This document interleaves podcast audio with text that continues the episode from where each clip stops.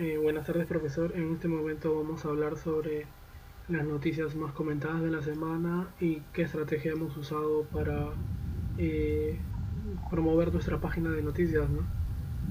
Y bueno, en mi caso, eh, en lo que respecta a mis secciones, que es política, salud y deportes, bueno, en, en, salud he visto de que en Estados Unidos están celebrando el 4 de julio como si fuera normal porque ellos ya llegaron a su meta de vacunación contra el coronavirus, ¿no? Eh, en la Casa Blanca hicieron como una especie de fiesta de celebración con mil asistentes eh, sin mascarillas como invitados principales. Eran, eh, trabajadores esenciales, o sea, médicos o personal militar y sus familias. Y básicamente estuvieron sin mascarillas, como si nada, como si ya hubieran derrotado al COVID, ¿no? y en realidad ellos están celebrando más el 4 de julio ya como normal, porque ya tienen vacunada toda su población americana, casi un 70%.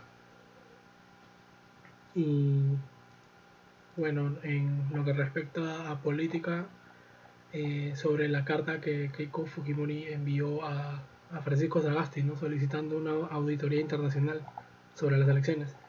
Eh, y fue, fue este, noticia de la semana porque ella eh, envió la carta con bastantes faltas ortográficas.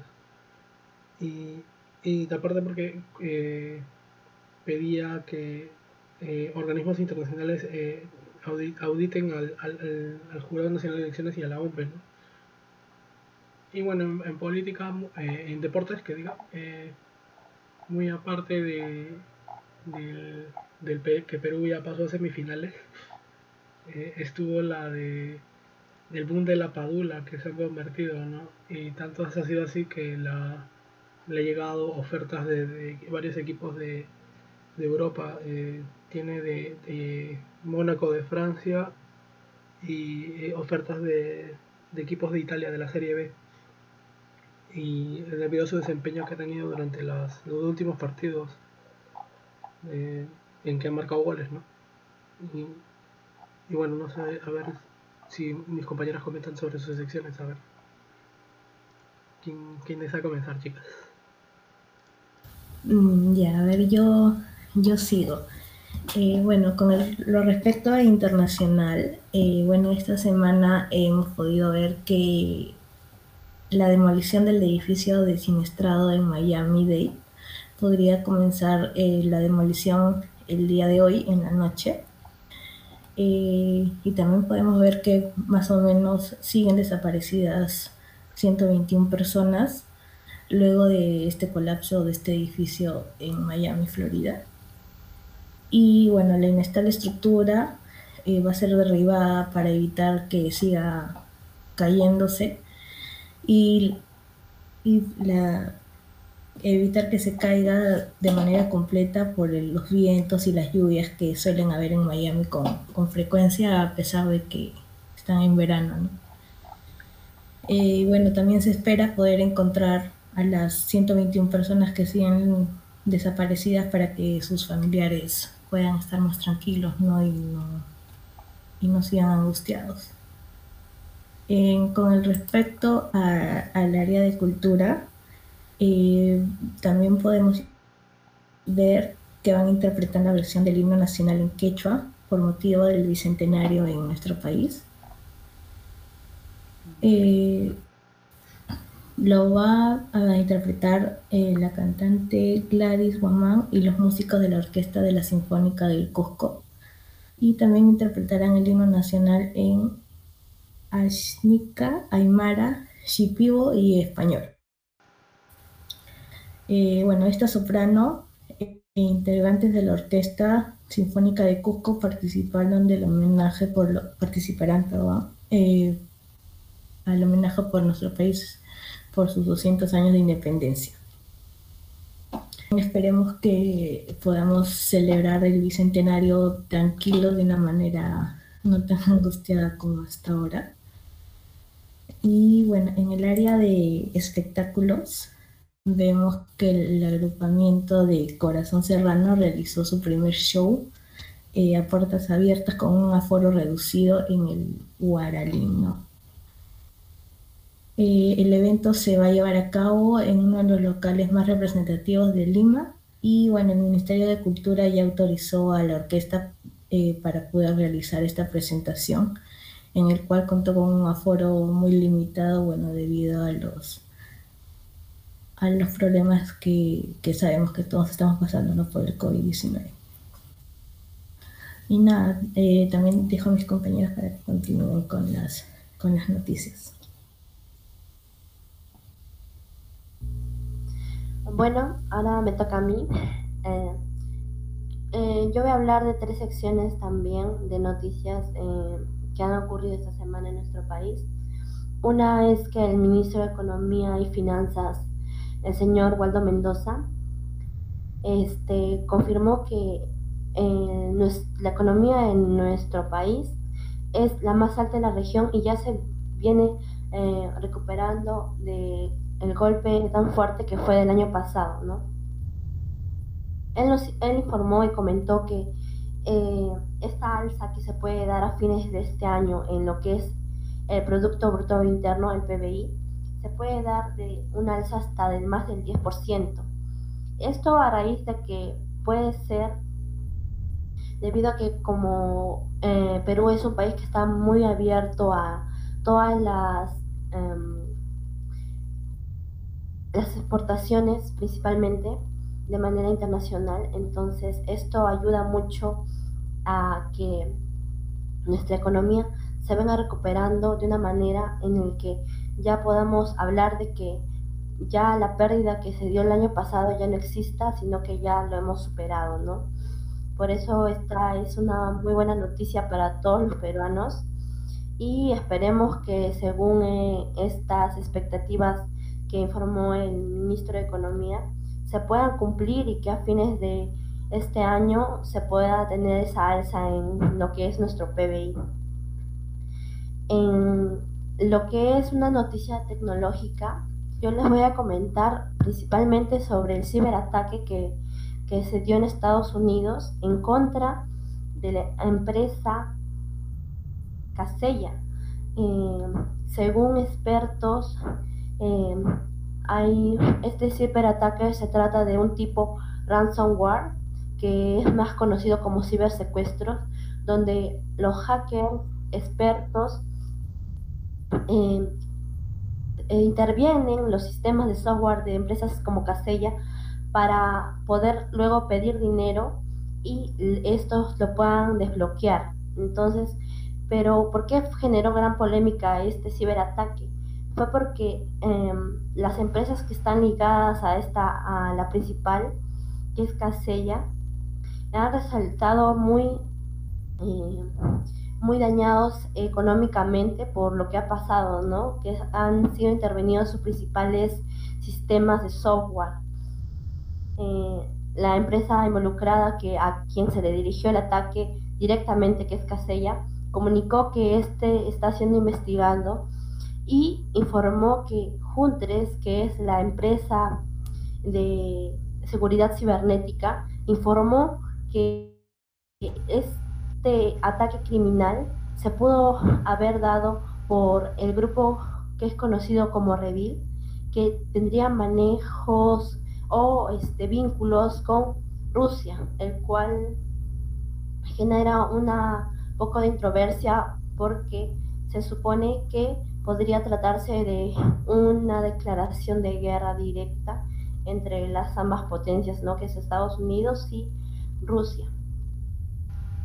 En lo que es el turismo, voy a hablar sobre eh, esta, que este 30 de junio que acaba de pasar, Caral, que es conocida como la ciudad arqueológica em, sagrada, ya cumplió 12 años después de que ha sido decretado como Patrimonio Mundial por la UNESCO.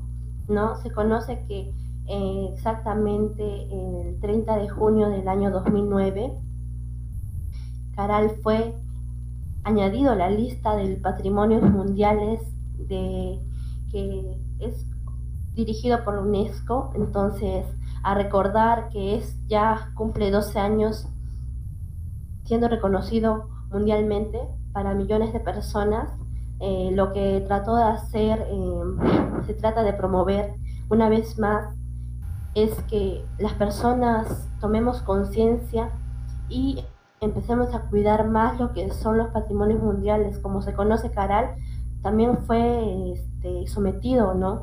a daños que fueron ocasionados por la agricultura a sus alrededores. Entonces, em, para poder conservar estos lugares que cuentan historia de nuestro país, es importante que debemos, aprendamos a conservarlos como, como ciudadanos para que las futuras generaciones puedan conocer un poco de nuestra historia, observando un poco de lo que queda, ¿no? Como es esta ciudad, eh, la ciudad de Caral.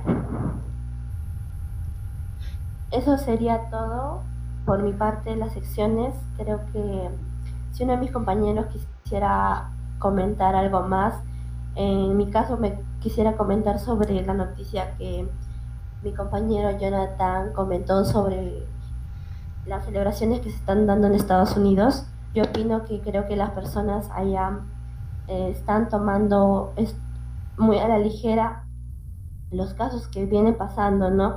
Ya que se ha confirmado que el estar vacunados contra la COVID-19 no significa que somos inmunes, al virus y por el contrario, puede disminuir los efectos que puedan contraer este virus en tu sistema, pero también todavía no estás libre de que no te dé.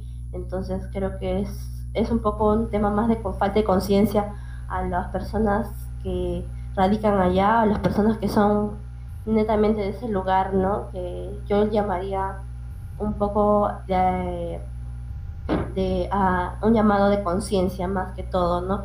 Porque eh, si bien es cierto, la mayoría está eh, vacunada ya en ese lugar, pero hay muchas personas que aún no lo están.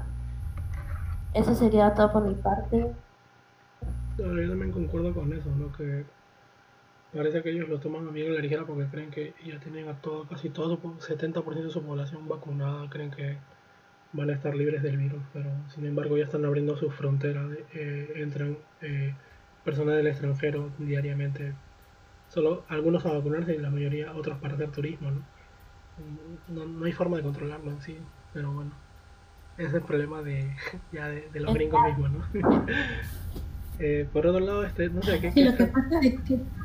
No, sigue, sigue. Sí, lo que pasa es que hay mucha gente en Estados Unidos que no, no se quiere vacunar es por eso que, eh, no sé, no, como que no creen ¿no? con lo, de esto del coronavirus. Dicen, no, como que no existe y para qué me voy a vacunar y todo eso. Claro, sí, se ha escuchado de eso, que Pero, son, son así medio tercos.